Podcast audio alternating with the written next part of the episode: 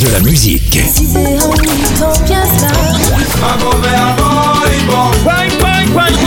Et des infos. Elle chantera jusqu'à ses 99 ans. Double disque d'or pour son premier album solo. C'est VSM Radio.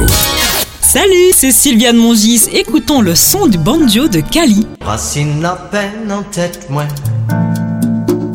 Jean-Marc Monerville alias Cali est né en 56 à Fort-de-France. Il est auteur, compositeur et interprète. Dès son jeune âge, il adopte le surnom Cali inspiré du dessin animé Calimero, le petit poussin noir. Il ne fait pas encore bien clair.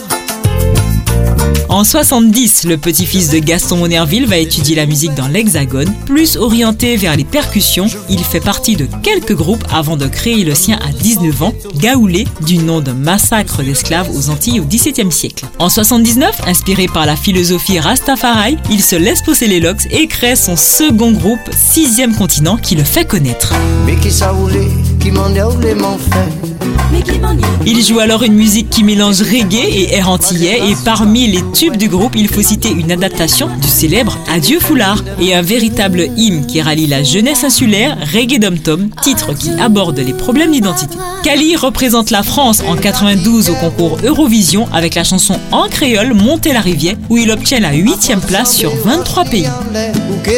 En 2019, il fête ses 60 ans et 45 ans de carrière, 14 albums dont Racine en 5 volumes, une cinquantaine de chansons, une vingtaine de tubes. Kali traverse le temps avec ses succès, même si la vie artiste raide. C'était un salut à l'artiste au banjo, Kali. De la musique.